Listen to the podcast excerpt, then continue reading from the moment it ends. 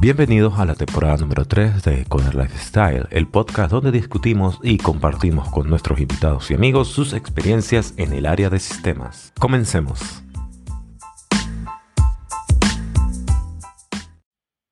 Bien, eh, hoy vamos a hablar sobre cómo IBM está utilizando inteligencia artificial llamada Waxons para transformar o generar código COBOL a código Java. El producto está enfocado a modernizar los mainframes de aplicaciones que corren en IBM C System o Z System y que corren COBOL eh, como su principal lenguaje de programación. ¿Qué piensan de esto? Bueno, yo sé que tú, le tienes un, un amor especial a COBOL, ¿verdad? pensaba que iba a decir inteligencia artificiales, pero... Yo pensé que decía Java. bueno, la verdad, la verdad, esas son las tres cosas favoritas. Dos de tres. dos de tres. Las dos cosas favoritas de Raymond más la cosa que más odia. Entonces están las tres allí, ¿no? Exacto. O sea, interesante que dice que se crea la necesidad porque el número de desarrolladores de COBOL empieza a reducirse, ¿no? Me acuerdo en un cliente que estábamos, cuando empecé a trabajar, que todos los desarrolladores de, de mainframe eran unos señores, pues. Señores, señores, pues. Eh, había uno que llevaba bastón y sombrero todos los días al trabajo. Entonces, eran, unos señores como tal, ¿no? Entonces, claro, tiene sentido que la gente cada vez vea menos esto y, la modernización es un tema importante para todos, ¿no? Y esto puede ayudar mucho a, a resolver temas, ¿no? Correcto, sí. La cuestión es que COBOL es un lenguaje que tiene mucho, mucho tiempo. Yo recuerdo haberlo visto cuando estaba estudiando en la universidad y, era un trauma. era un trauma en el sentido de que la forma en cómo tú tenías que programarlo eh, no era nada amigable. Y estamos hablando que es uno de los primeros lenguajes de programación. Eh, eh, tiene sentido que no sea... Y tampoco que en el tiempo, tampoco he visto yo, y tampoco es que lo he seguido, ¿no? Pero no he visto actualizaciones con respecto a ese lenguaje. cabe destacar que... Es que quienes hicieron COBOL ya están muertos. pero por lo menos actualizar. o sea, quedaron los usuarios, pero el que hizo el cover seguro ya se murió. E, eso sí, pero nadie, no hay como un, ¿saben? Por lo menos no existe una comunidad que se dedique a actualizar el, lenguaje y me parece acertadísimo porque en principal yo sé que por lo menos COBOL utiliza mucho lo que son las instituciones bancarias y asumo que la, una migración de todo esos sistemas a algo moderno es un trabajo por demás enorme, ¿no? Y me parece acertadísimo que utilicen, para mí, en mi caso, que utilicen inteligencia artificial para eso, más sobre todo hoy en día que se han visto muchos avances y ya vimos un podcast sobre eso, de cómo la inteligencia artificial nos puede ayudar en estos temas.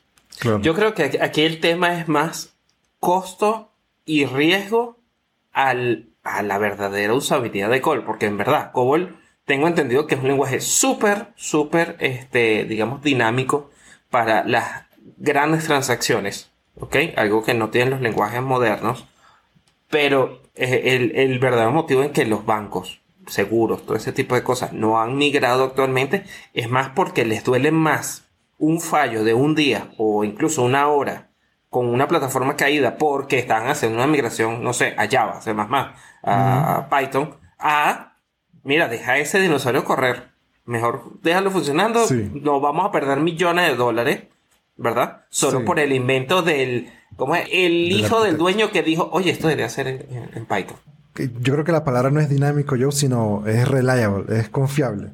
Eso es reliable. Eso. O sea, COBOL no falla. Si, si está bien probado, eso no falla. En cambio, sabemos, porque lo hemos vivido los tres, Java puede fallar cuando le provoque, ¿sí? Entonces... Cualquier lenguaje de programación puede fallar. Claro, pero esos mainframes son súper rápidos y tienen muy pocas fallas. Tienen poca propensión a fallar, no sé cómo decirlo. Bueno, confiables. Pues. Lo más cercano, el lenguaje moderno, a todo eso megamonstruos, vamos a decir que es Scala. Scala podría manejar. Scala.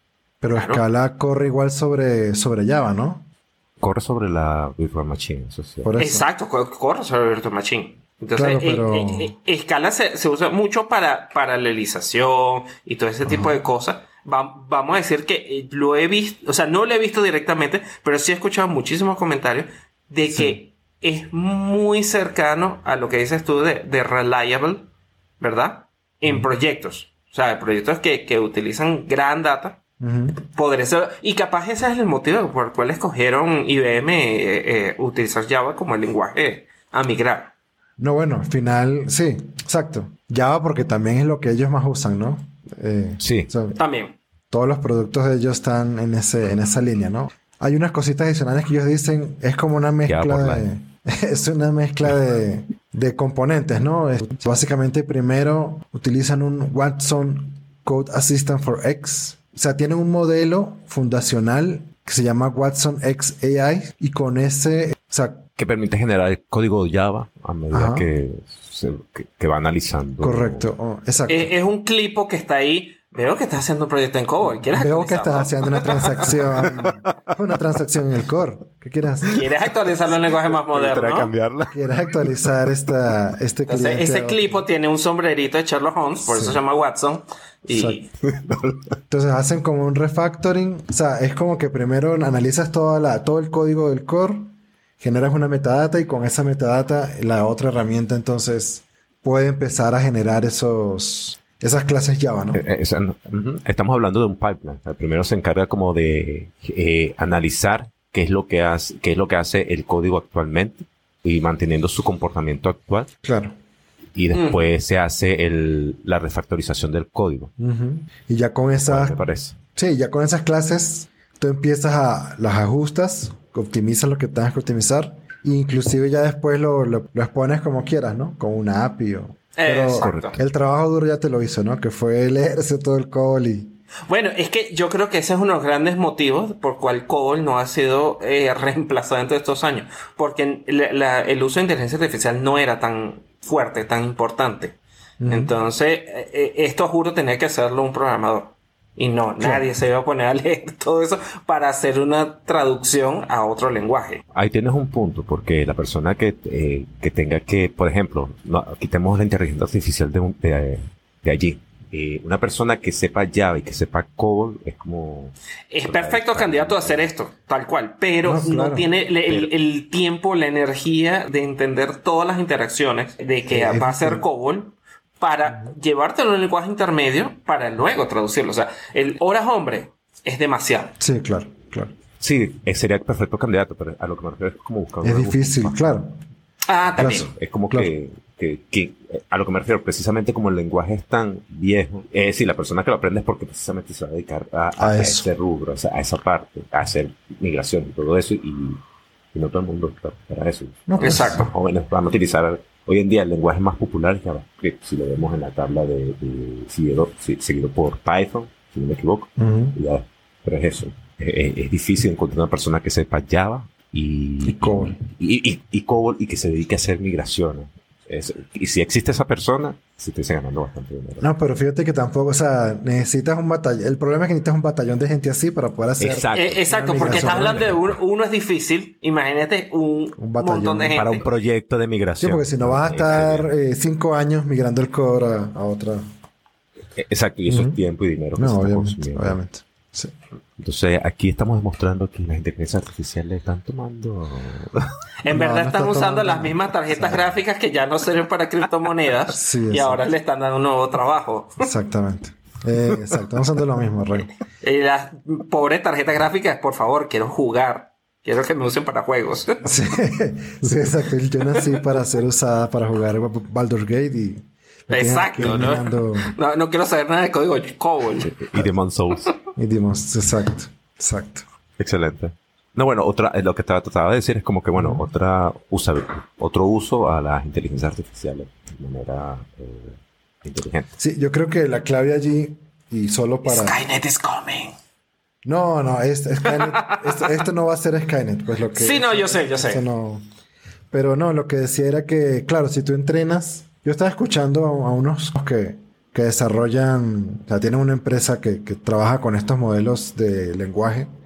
Y ellos decían, aquí, ¿qué hace sentido?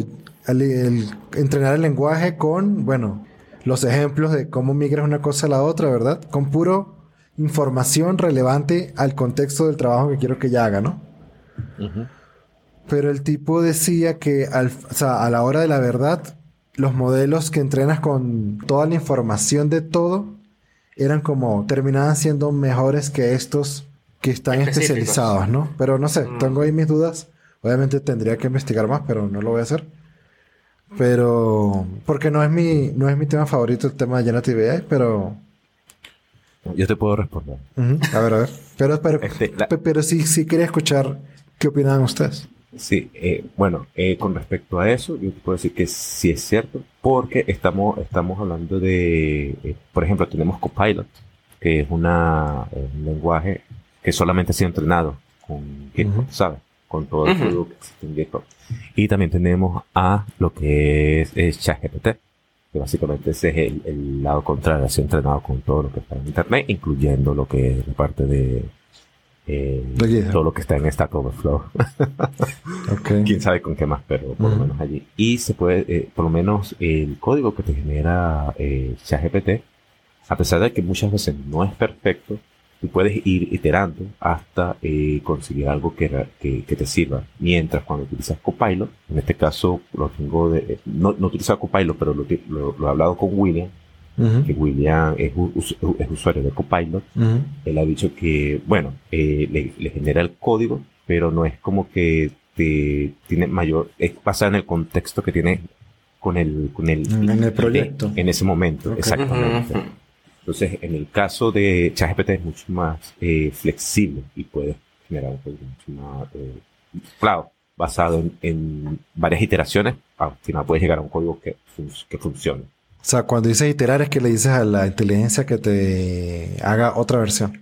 Claro, lo que sucede es que de repente aquí va a estar eh, limitado a qué tanta información tú le dejas a la inteligencia artificial. Por ejemplo, si tú le dices, hazme, no sé, eh, una función que me genere X, Y, Z, entonces te genera ese X, Y, Z, pero de repente el, parámetro que te va a retornar, de repente ni siquiera eh, no es lo que tú estabas esperando. Entonces tú tienes que escribir, no, mira, el parámetro que me tienes que retornar es este. Entonces tienes que ser más específico.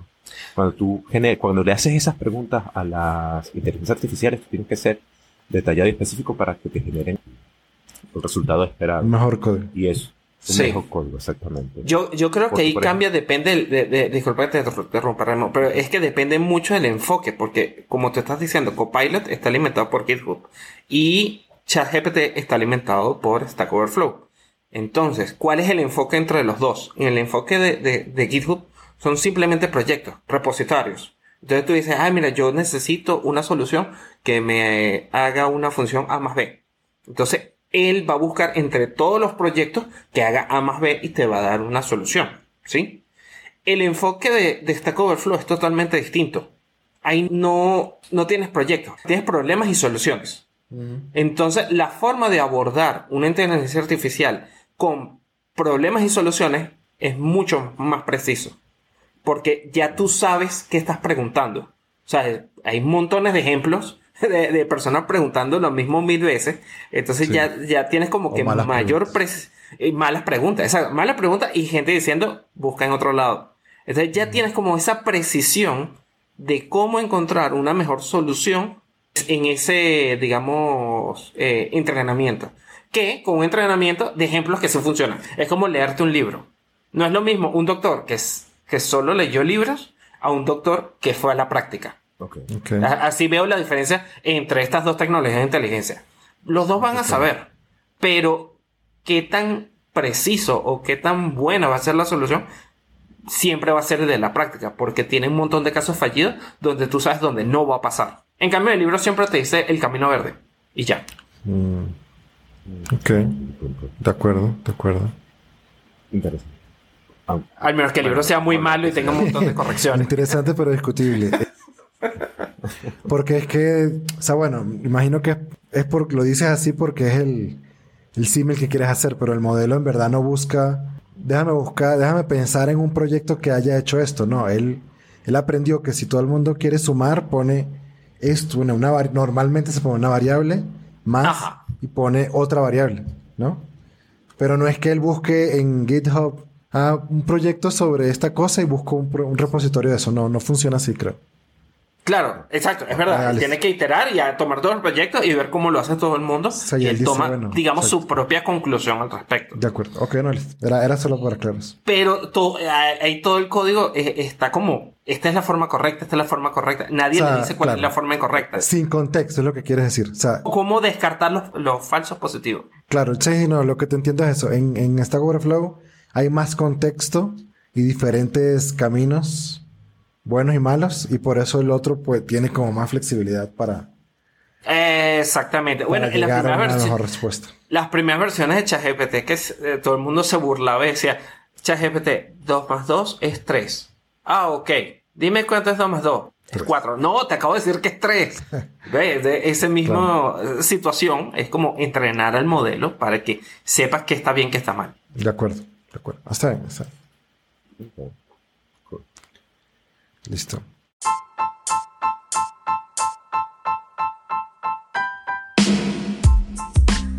Eso fue todo por hoy. Déjanos tus comentarios o preguntas en nuestras redes. Los links los puedes encontrar en la descripción. Gracias por escucharnos y nos vemos en el próximo episodio.